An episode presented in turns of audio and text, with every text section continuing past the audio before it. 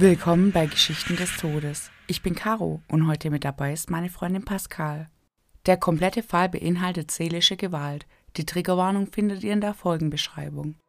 Dies ist die Geschichte von der neunjährigen Jan Broberg. Jan kommt aus Pocatello, Idaho, wo sie am 31. Juli 1962 geboren wurde. Sie ist ein sehr aufgeschlossenes, fröhliches Mädchen. Trotz ihrer selbstbewussten und bestimmerischen Art, welche sie zum Boss in ihrem Freundeskreis macht, ist sie sehr liebevoll und ein Feuerwerk an guter Laune. Für die fünfjährige Susan, das Nesthäkchen der Familie, ist Jan sowas wie eine Heldin.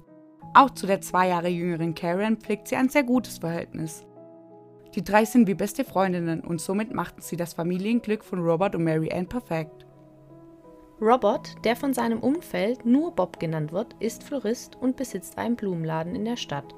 Seine Frau Marianne ist Hausfrau und verbringt die meiste Zeit mit ihren Mädchen. Sie wohnen in einer sehr gemeinschaftlichen Nachbarschaft. Jeder kennt jeden, da sie wie die Brobergs den Mormonen angehören. Sie sind Mitglieder der Kirche Jesu Christi der Heiligen der letzten Tage. Marianne ist ein sehr aktives Mitglied in der Kirchengemeinde und leitet den Chor.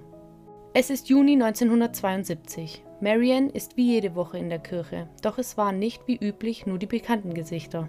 Sie entdeckt eine neue Familie. Die Berchtolds, das sind Robert und Gail, die seit ihrer Hochzeit im Juni 1961 fünf gemeinsame Kinder haben. Diese scheint sehr sympathisch zu sein, woraufhin Marianne sie direkt anspricht. Begeistert erzählt sie zu Hause von der neuen Bekanntschaft. Nachdem auch Bob und die Kinder auf die Berchtolds treffen, merken sie schnell, dass sie viele Gemeinsamkeiten haben. Die Kinder sind alle in einem ähnlichen Alter, jeder hat seinen perfekten Spielpartner. Mit einem Obstkorb als Begrüßungsgeschenk beginnt ihre Freundschaft vielversprechend. Das Verhältnis der Eltern baut sich sehr schnell auf, sie verstehen sich sehr gut. Robert besitzt einen Handwerkerladen, weshalb bei den beiden Geschäftsmännern kein Gesprächsstoff fehlt.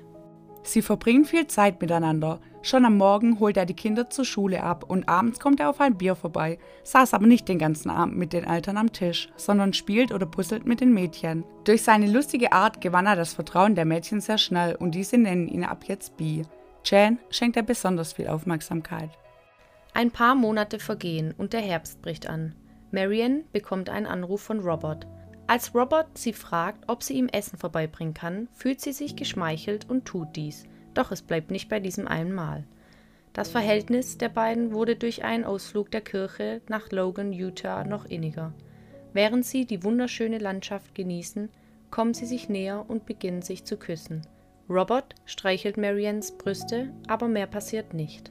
Das war das erste Mal, als Marian anfängt, ihren Mann zu betrügen, doch auch die Treue von Bob hält daraufhin nur noch wenige Tage an. Robert kommt zu Bob in den Blumenladen und bittet ihn, mit ihm mitzukommen.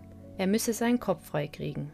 Nachdem die beiden zu einem abgelegenen Ort fahren, beschwert sich Robert über das Sexleben von Gail und schwärmt von vorherigen Sexualpartnern. Dies verblüfft Bob so sehr, dass er auf die Bitte von Robert, ihn zu erleichtern, eingeht. Robert hatte zuerst eine Affäre mit Marianne, dann mit Bob, aber sein einziges Interesse galt Jan, welche er von nun an Dolly nennt. Bis zu diesem Zeitpunkt teilen sich Jan und Karen ein Zimmer. Um Jan jedoch von ihrer Schwester zu distanzieren, schlägt Robert als Handwerker vor, das Zimmer zu trennen. Durch das steigende Alter der Mädchen wundert sich niemand und Robert zieht eine Wand hoch. Heute, wie so oft, haben die Mädchen vor, eine Übernachtungsparty auf dem Trampolin zu machen. Als Jan in der Nacht wach wird, merkt sie, wie ihre Unterhose bis zum Knöchel heruntergezogen ist. Neben ihr liegt Robert, seine Hände auf ihr. Er sagt, sie habe unwohl geschlafen, woraufhin er ihr die Unterhose herunterzog. Ohne dies weiterhin zu hinterfragen, zog sie ihre Unterhose wieder hoch und versucht weiter zu schlafen. Dass ein weiteres Ereignis im Urlaub der Bertholds mit Jan passiert sein muss, zeigt sich durch Jans auffälliges Verhalten beim Essen zu Hause. Sie redet wirres Zeug und schaukelt mit dem Stuhl hin und her. Robert bringt sie in ihr Zimmer und gibt ihr Schlaftabletten, angebliche Allergietabletten, woraufhin sie einschläft. Als sie aufwacht, steht er nackt neben ihr. In derselben Zeit versucht Robert in der Kirche in Pocatello, sich zwei weitere Mädchen zu nähern. Dies unterbinden die Eltern jedoch sofort. Als der oberste Rat der Kirche Jesu Christi der heiligen Tage dies herausfindet, fordern sie von Robert, einen Psychologen aufzusuchen – Nachdem Berthold bei dem Psychologen war, behauptet er zu Bob und Marianne, dass der Grund für seine Sitzung der sexuelle Missbrauch im Alter von vier Jahren war. Dadurch hat er ein psychisches Trauma erlitten und solle als Therapie viel Zeit mit Mädchen verbringen. Bob und Marianne akzeptieren das, um Roberts Therapie nicht im Weg zu stehen.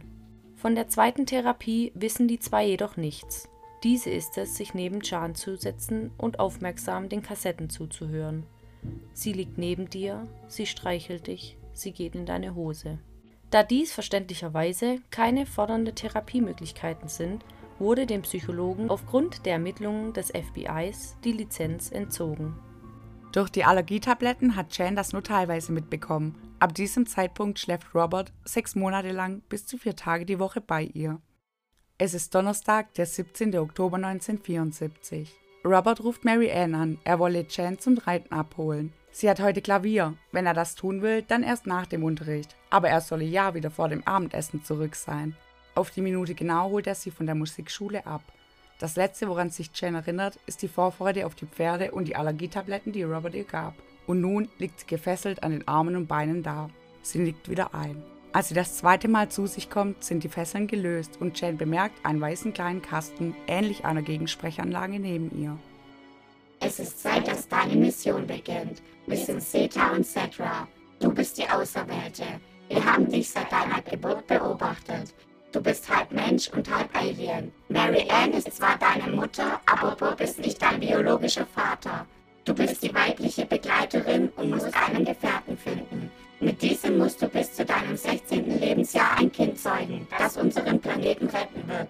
Solltest du die Mission nicht erfüllen, so wird dies Susan tun. Sie ist auch ein Halb-Alien. Gehe durch das Wohnmobil, dort wirst du auf deinen Gefährten treffen. Frag ihn, was Menschen glücklich macht und wie Sex geht. Jan ist mit ihren Gefühlen überfordert. Sie fühlt sich wie in der Weihnachtsgeschichte, wie Jesus, dessen Vater auch nicht sein biologischer Erzeuger war. Sie geht durch die Tür des Wohnmobils und entdeckt Robert, blutverschmiert, ohne Regung auf der Couch liegen. Erleichtert, ein bekanntes Gesicht zu sehen, rüttelt sie ihn wach. Er beginnt, über seine letzte Erinnerung zu erzählen. Nachdem sie Richtung des Pferdehofs fuhren, erschien aus dem Nichts ein Licht am Himmel. Das Auto begann wie verrückt zu vibrieren und wurde von dem Lichtstrahl angezogen. Mehr wisse er nicht. Er ist schockiert und tut, als wüsste er von nichts, als Jan von der Mission erzählt. So wie die Außerirdischen es ihr befohlen haben, befragt sie Robert über Sex, woraufhin er Bücher darüber herauskramt und anfängt ihr daraus vorzulesen. Nun beginnt er das erste Mal, seinen Penis in sie einzuführen, nur wenige Zentimeter. Dabei schaut sie immer wieder aus dem Dachfenster und beobachtet die Blätter, welche ihr verhalfen, diese Situation zu überstehen. Die Zeit vergeht und er fährt mit ihr durch das gesamte Land nach Mexiko. Zur selben Zeit machen sich die Eltern von Jan Sorgen und sind kurz davor, sich bei der Polizei zu melden. Doch als Gail vorbeikommt, um sich nach ihrem Robert zu erkunden, schlägt sie ihnen das Vorhaben aus. So warten sie erstmal ab. Gail betont, sie würden jede Minute kommen. Sie gehen nicht von einer Entführung aus, sondern sind besorgt, dass ihnen beiden was zugestoßen ist. Es ist der 22. Oktober 1974, der fünfte Tag der Entführung.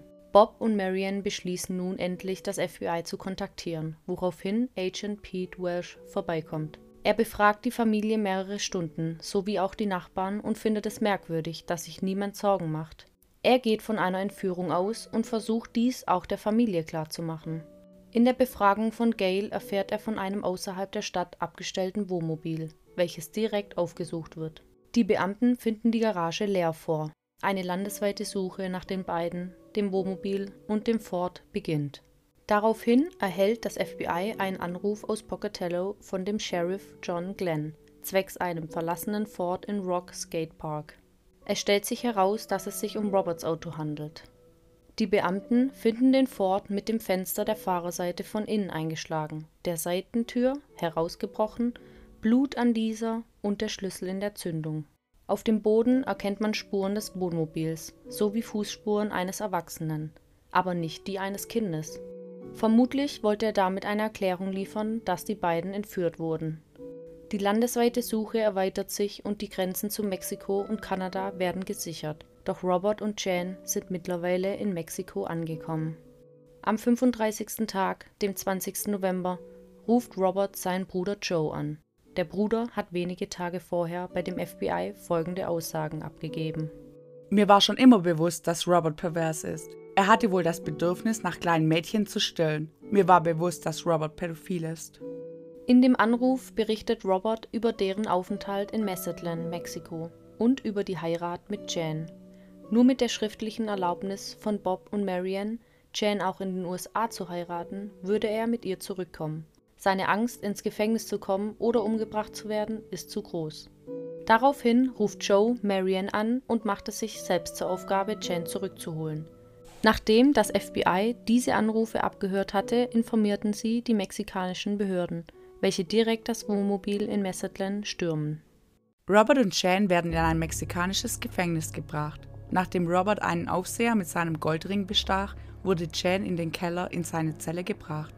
Er kniet sich zu ihr und sagt, ich habe einen Fehler gemacht. Ich bin mit dir zu weit weggefahren, aber du musst sagen, wir haben Urlaub gemacht.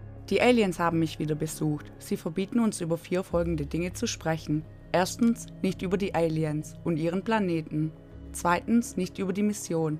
Drittens, nicht über die Allergietabletten. Und viertens, nicht über die sexuellen Erlebnisse.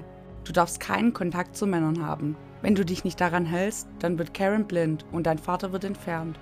Und sie werden deine Seele mitnehmen. Die Aliens haben große Macht, ja, das werden sie tun. Ein Wärter kommt und ihre Eltern sind endlich da. Die Familie begibt sich überglücklich in das Flugzeug nach Hause. Doch dieses Glück scheint Jen nicht zu teilen. Sie ist verwundert, dass Bee nicht mitkommt. Bob wurde im Flugzeug schon bewusst, dass sie nicht dieselbe ist. Sie schaute ihn weder an, noch spricht sie ein Wort mit ihm. Zu Hause angekommen, stürmt Jen direkt in ihr Zimmer und Vater Bob annulliert die Ehe in Mexiko. Bei Chans Untersuchung stellte sich heraus, dass das Jungfernhäutchen nicht eingerissen war und man geht somit von keiner Vergewaltigung aus. Wenige Wochen später, Weihnachten 1972, steht Gail bei der Familie und fordert sie auf, die Anzeige zurückzuziehen. Wenn sie die eidesstattliche Erklärung nicht unterschreiben, dann würde sie die Affären der beiden mit Robert offenlegen. Völlig überfordert unterschreiben sie diese, woraufhin sie zahlreiche Briefe mit Fragen und Vorwürfen sowie Drohungen erhalten.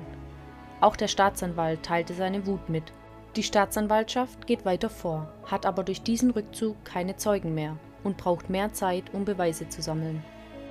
Chan denkt weiterhin an die Mission und macht sich dabei Sorgen um Bee. Dieser befindet sich gerade im Gefängnis. Er wird gegen Auflagen also Kaution freigelassen.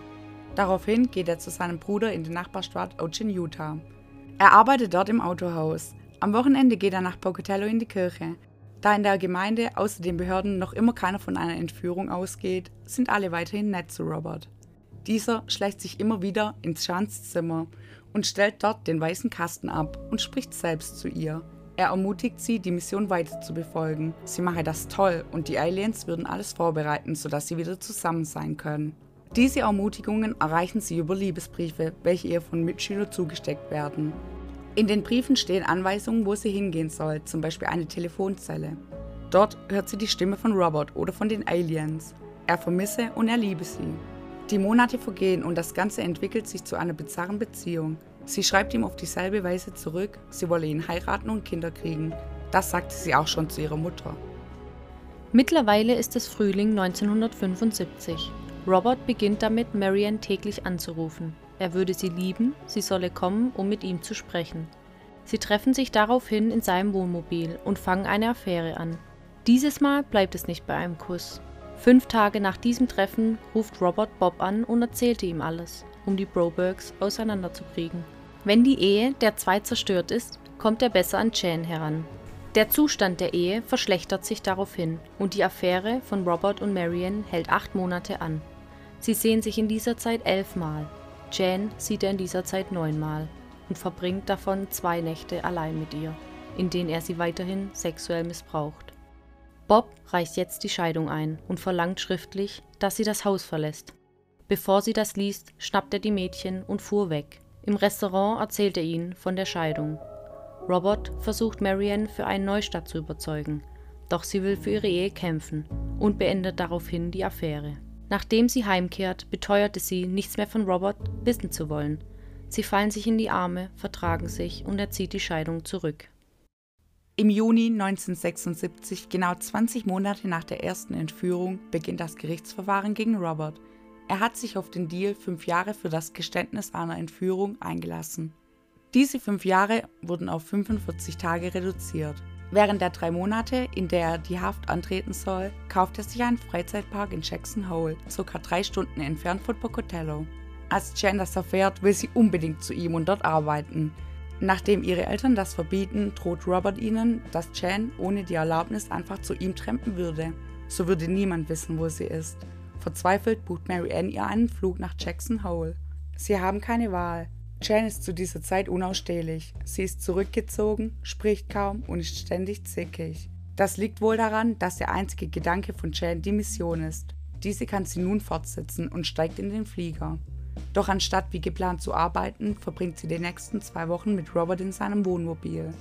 Dort nehmen sie Kassetten auf, sie unterhalten sich miteinander, alltägliche Gespräche. Sie solle von Mexiko erzählen und sagen, wie sehr sie sich lieben. Wie versprochen, fliegt Jan nach den zwei Wochen zurück. Erschüttert darüber, den Plan schon wieder unterbrechen zu müssen, rennt Jan bei der Ankunft direkt in ihr Zimmer. Sie will nichts von der Familie wissen. Robert ruft immer wieder an und droht Jan, in den Dschungel oder nach Afrika zu entführen, wenn sie sie nicht freiwillig rausgeben. Marianne ist sehr wütend darüber und sagt, er solle aus ihrem Leben gehen und die Kinder in Ruhe lassen. Jan war nun seit ein paar Wochen zurück und Bob spielt morgens auf seinem Klavier, um die Kinder zu wecken. Daraufhin kommen die Mädchen aus ihren Zimmern, Susan, Karen, doch Jan fehlt. In ihrem Zimmer liegt ein Brief. Lieber Bob und Mary Ann, Ihr lasst mich nicht das Richtige tun, dann tue ich das Falsche. Ich gehe ohne Bi und ich habe nicht vor, zurückzukommen. Bis ihr mich akzeptiert, wie ich bin. Ich kann eure Religion nicht akzeptieren oder eure verkorkste Moral. Ich möchte ich sein. Ich möchte mit Bi zusammen sein. Bitte lasst mich gehen, bevor wir alle zerstört werden. Jan. Auf das Verschwinden von Jan ruft Robert bei Marian an. Sie sagt, sie hätte ihn angerufen, dass sie weggelaufen sei, aber nicht wohin.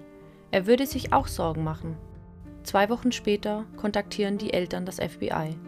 Auch bei dem FBI tut Robert so, als wisse er von nichts. Sie sind davon überzeugt, dass er etwas damit zu tun hat. Aufgrund guter Führung saß Robert nur zehn Tage seine Haft ab und zieht jetzt mit seinem Wohnmobil nach Salt Lake City. In Salt Lake City, circa 260 Kilometer entfernt von Pocatello, verschwindet er und niemand weiß, wo er sich aufhält. Zu seiner Frau hat er keine Beziehung mehr doch Robert ruft ständig Marion an, um ihm mitzuteilen, dass er mit Jan gesprochen hat. Sie müsse stehlen, sich prostituieren, um zu überleben. Obwohl Marion das nicht will, soll sie die Anrufe von Robert immer wieder annehmen, dass das FBI diese zurückverfolgen kann. Dadurch finden sie im November 1976, 90 Tage nach Jans zweitem Verschwinden, Robert in seinem Wohnmobil. In diesem hängen überall Poster und Bilder von Jan, doch von ihr selbst keine Spur. Nur kurz darauf kommt für die Familie das erste Lebenszeichen von Jan. Sie ruft an und berichtet, dass es ihr gut geht, dass sie sie liebt und vermisst. Sie will Bee immer noch heiraten, hat jedoch schon mehrere Wochen keinen Kontakt zu ihm. Leider sagt sie nicht, wo sie ist. 102 Tage nach dem Verschwinden von Jan verfolgt die Polizei Robert bis zu einer Telefonzelle. Dort finden die Beamten ein geöffnetes Telefonbuch mit einer handschriftlich notierten Nummer die sie zu einer Mädchenschule in Pasadena führt. Eine Jan Broberg gibt es dort nicht, doch nach weiteren Nachforschungen kann man einen Zusammenhang zu der gemeldeten Janice Toplot ziehen. Es kommt raus, dass Robert sie dort als seine Tochter angemeldet hat, welche mit ihm aufgrund seines Berufes als CIA-Agent aus dem Libanon fliehen musste. Böse Menschen sind auf der Suche nach ihnen und niemand darf herausfinden, wo sie sind. Er muss arbeiten, aber er kommt sie an den Wochenenden besuchen. Das erneute Verschwinden von Jan hat ein Ende. Sie kommt wieder zu ihrer Familie nach Hause. Noch immer quält sie die Mission nicht zu Ende bringen zu können. Jan ist jetzt seit 39 Tagen zu Hause, als Bob einen Anruf von einer Angestellten bekommt. Sein Blumenladen brennt. Vor dem brennenden Gebäude betonte er, Lass es brennen, denn das Wichtigste habe ich in meinen Armen. Das muss Robert gewesen sein. Obwohl Robert derzeit im Gefängnis sitzt, hat er zwei Insassen dazu angestiftet, dies für ihn zu tun. Am 10. August 1977 wird Anklage erhoben wegen Entführung ersten Grades. Aufgrund geistiger Störung sowie einem Trauma durch seine Vergangenheit wäre er nicht zurechnungsfähig und wurde freigesprochen. Dem Psychiater erzählte er, dass er mit seinem Stiefvater auf einer Ranch aufwuchs. Seine Mutter musste die Ranch verlassen, da sie schwer krank war er wurde schlecht behandelt und fühlte sich nicht als ein Teil der Familie. Er musste im Freien schlafen und seine einzige Aufgabe war es, sich um seine Schwester zu kümmern. Nur dafür war er gut und dadurch kam die Fixierung auf junge Mädchen. Er wurde von den Ranch-Mitarbeitern sexuell missbraucht. Doch diese Aussagen sind falsch. Robert wuchs mit seiner Mutter, seinem Stiefvater und mehreren Geschwistern in Teamonton, Utah in der Region Mountain West auf. So absolvierte er den größten Teil seiner Ausbildung vor Ort. Bevor er eine schweizerisch-österreichische Mission der Heiligen der letzten Tage erfüllte und schließlich nach seinem Eintritt in die Armee in Albuquerque, New Mexico, stationiert wurde. Robert wird in eine Psychiatrie eingewiesen, aber nach weniger als sechs Monaten wieder entlassen. Fast ein Jahr ist schon vergangen und Jane hat kaum noch Kontakt zu Robert. Sie wird älter und somit verliert er die Interesse an ihr. Chan nimmt im Juni 1978 an einem Theatercamp an der Brigham Young University teil. Noch immer davon überzeugt, keinen Kontakt mit Männern haben zu dürfen, ruft Chan total erschüttert ihre Familie an und erkundigt sich über ihr Wohlergehen, als ein Junge sie auf ein Eis einlud. Die Hunde haben wohl einen schlechten Tag, doch Jan lässt sich von ihrer Mama überreden, noch zu warten, obwohl sie heim wollte. Der Tag darauf ruft Jan direkt erneut an, doch den Hunden geht es wieder gut. Daraufhin hinterfragt Jan das erste Mal die Aliens, lässt diesem Gedanke jedoch keinen Platz für Spielraum. Ein paar Wochen später steht der 16. Geburtstag vor der Tür. Ihre Angst war so groß, die Mission nicht erfüllen zu können, dass Jan sich überlegt, eine Waffe zu besorgen, um Susan und danach sich selbst umzubringen, bevor es die Aliens tun. Es ist der 31. Juli. Jan erwacht an ihrem 16. Geburtstag und alles ist ganz normal. Alles sind am Leben und auch ein Tag später und noch ein Tag später. Nichts passiert. Als Jan realisiert, dass nichts passiert, beschließt sie sich dazu, es Karen und ihrer Freundin Caroline zu erzählen. Anschließend haben sie auch ihre Eltern eingeweiht. Diese sind fassungslos, als sie realisieren, dass Jan über 200 sexuelle Übergriffe über sich ergehen lassen musste. Es gibt kein Verfahren gegen ihn, obwohl sechs weitere Frauen behaupteten, dass sie als Kinder von ihm vergewaltigt wurden. Robert heiratete erneut am 17. Juli 1990 Diana Loveley bis zu seinem Tod im Jahr 2005. Gail, seine Ex-Frau, verlor im Jahr 2015 ihren zweiten Ehemann. Heute ist Jan inzwischen erfolgreiche Schauspielerin und teilte ihre Geschichte mit der Öffentlichkeit. Zwischen 1992 und 2019 hatte sie 47 verschiedene Rollen, einschließlich wiederkehrender Auftritte in Kult-TV-Shows wie Everwood und Es tut mir leid, sowie Filme wie Iron Man 3 und Maniac. Jan spricht weiterhin auch bei Veranstaltungen. Marianne hat 2003 das Buch Stolen Innocence geschrieben und machte mit Jan eine Buchtour durch die USA. Auf dieser taucht Robert immer wieder auf und leugnet diese Vorwürfe. Bei einem Vorfall auf einer Veranstaltung versucht Robert, sich Jan zu nähern. Ein Rocker verteidigt sie und wird dabei von ihm verletzt. Robert wird hierfür angeklagt. Doch anstatt die Haft anzutreten, nimmt er sich mit Tabletten und Alkohol das Leben. Marianne ist heute Sozialarbeiterin und setzt sich für Opfer von Misshandlungen ein. Bob war weiterhin Florist in seinem Blumenladen und verstarb 2018 im Alter von 80 Jahren. Karen heiratet, wurde Lehrerin und unterrichtet an einer Highschool in Arizona. Susan hat zwei Kinder und ist Anwältin in Utah und hat sich auf Immigration spezialisiert. Jan lernte damit umzugehen, ohne dass es sie heute noch verletzt. Jedoch vergeht kein Tag, an dem sie nicht daran denken muss. Sie half ihren Eltern, sich selbst zu verzeihen, da er so manipulierend war.